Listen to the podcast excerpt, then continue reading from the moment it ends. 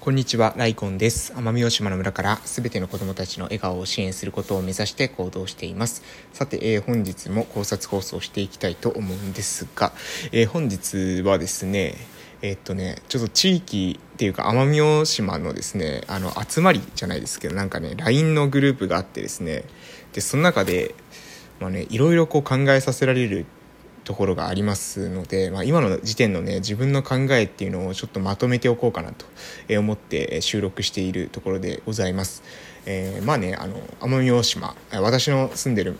地方っていうのはですね地域っていうのは結構何て言うのかなその奄美大島魂みたいなのがですね熱い方々っていうのはですねたまにいるんですね。まあ私も割と熱い方だと思うんですけれどもうん。えっとまあ、地域をねどうにかしていきたい、えどうにか良くしていきたい、うん、っていうふうに思う若者って結構いるんですよ。うん、でえそういった人がですね、まあ、つながれるようにえネットワークをですねえ作ってくれている方がいらっしゃってですね、まあ、その人は大学で今研究されてるのかな、えーまあ、そこにですね私も参加しているわけなんですが、えちょっとね今日、まああのーある資料をですね見まして、まあ、ある意味奄美大島のその地方創生戦略みたいなのに関するですね資料っていうのを見てでそれに対してですねちょっと意見交換じゃないですけど、まあ、みんなですねそれを見て思ったことみたいなのをですね話してたんですね。で私も、うん、あの見て、えー、思ったことをですね言ったんですよ。で私が言ったことはですね結構シンプルで、えー、奄美大島のですねあの自律的えー、自律的支援の促進みたいなことをですね、えー、書いてるんです。これ何かというとですね、アマシンって奄美大島では言われるんですけれども、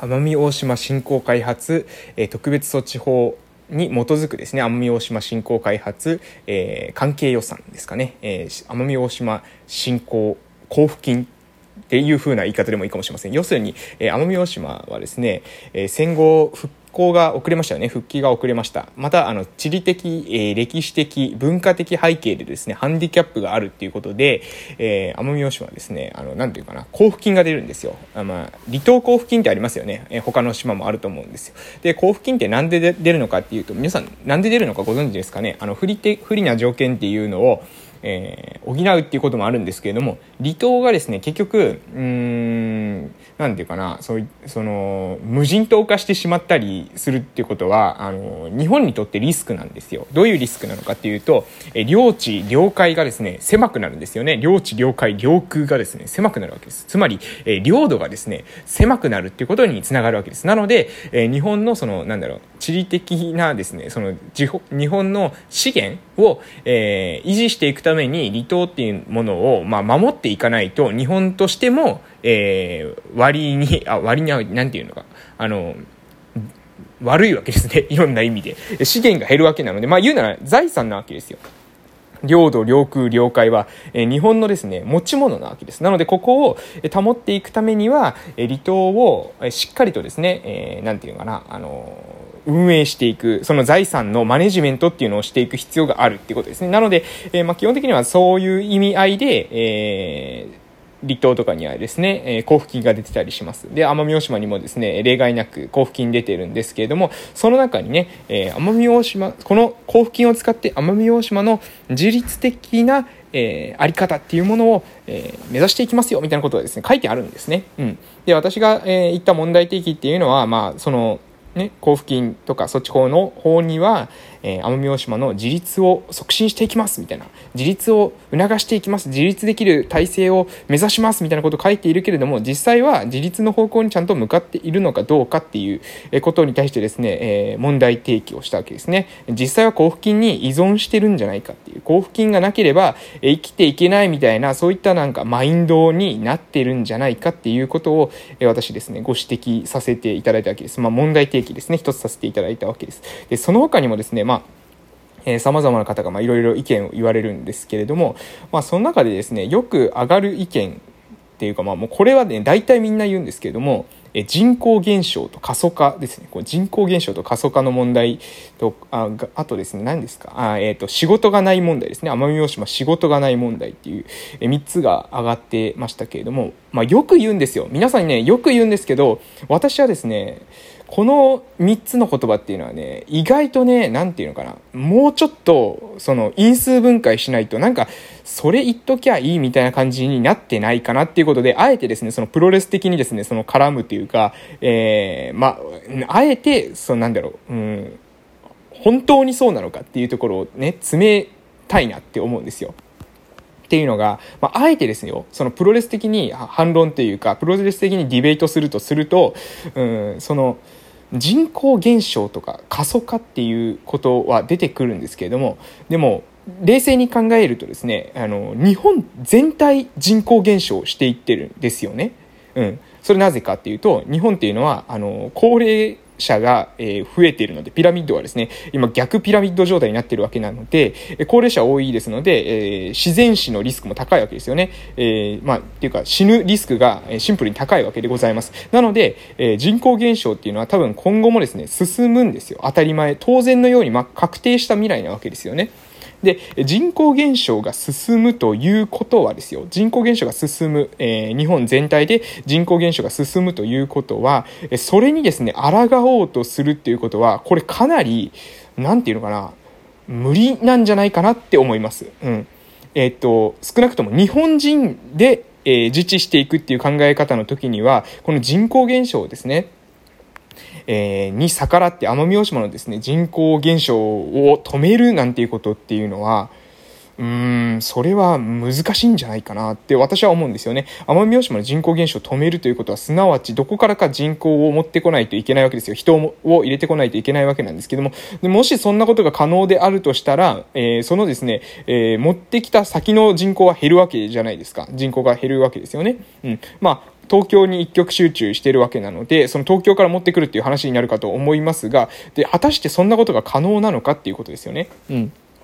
他の地域はできてないけれども、奄美大島だけですね、人口が増える。果たして本当にそういったことっていうのは、あの、現実的なのか。私はですね、あの、正直ですね、なんだろう、まあ、えー、それはですね、夢みたいなもんなんじゃないかなと思うんですね。私はそれはね、そうはいかないと思うんですよ。人口がね、減少するっていうのはもうあの、確定した未来だというふうに思ってるんですね。もちろんそれがどんどん進んでいっていいとは思いませんよ。食い止められる部分は食い止める方がいいのかもしれません。けれども、それをね、なんだろうな、それに抗おうとする、人口減少に抗おうとするのは、本当に、その、逆風の中ですね、走り抜けようとしているようなものなんじゃないかなっていうふうに思うんです。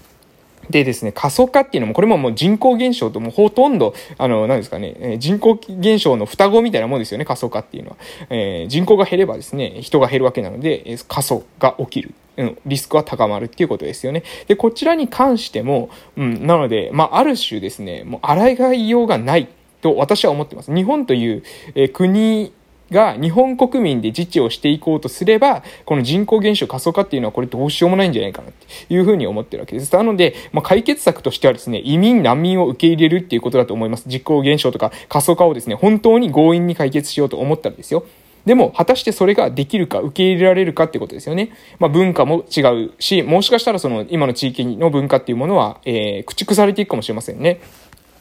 えー、そうなって、それでもいいのか、どうなのか、えー、守るっていう、その地域文化を守るということと、えー、人口減少、過疎化を食い止めるってことは、果たしてですね、そのなんだろう、えー、どちらも、えー、できるものなのかっていうことなんです。なので私がですね、まあ、ここまで言った上で何を主張したいのかというと、えー、私はですね、人口減少とか過疎化っていうものは、もうある程度受け入れた上で、その人口減少、過疎化が起きたとしても、えー、持続できるような、仕組み作りをしていくべきであると思います。具体的に言うのであれば、テクノロジーの活用ですね。うん。えー、まあ、これ農業とかもそうですけれども、昔はですね、えー、こう、そんなんですか、クワとかで、えー、田んぼを起こしてたりするわけじゃないですか。クワとか牛とかですね、使ってやってたわけなんですけれども、今はそうじゃなくてトラクターっていうツールがあった、えー、できたことによって、もう、はるかにですね、うん。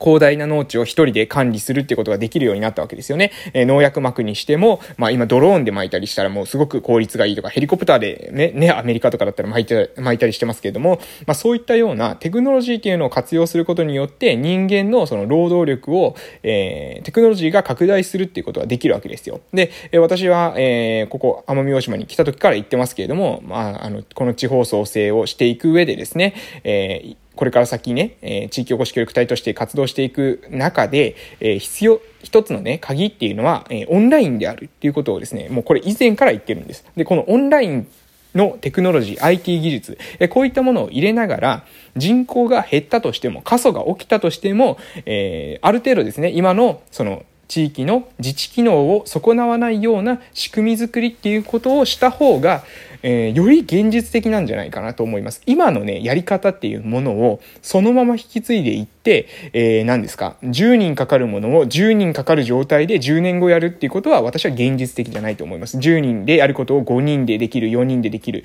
えー、ね、2人でできるとか、そういったように、えー、できるようにするためには、今のその最新の技術、最新ではなくてもいいかもしれません。最新でなくたとしても、ある程度時代についていって、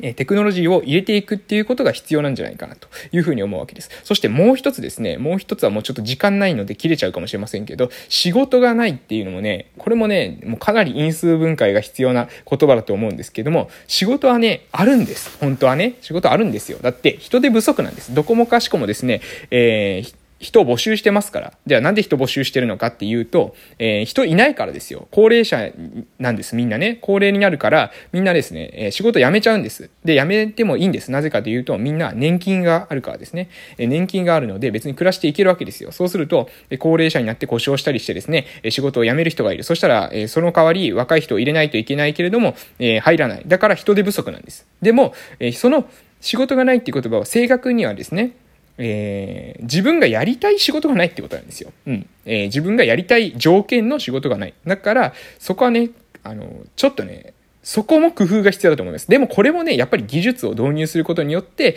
えー、突破可能な課題なんじゃないかなということで、実はね、本質っていうのは私たち勉強しないといけないよねっていうところに なるんじゃないかなっていうふうに、え思いましたということで、うん、えー、そんなところで着地して終わらせていただきたいと思います。それでは失礼しました。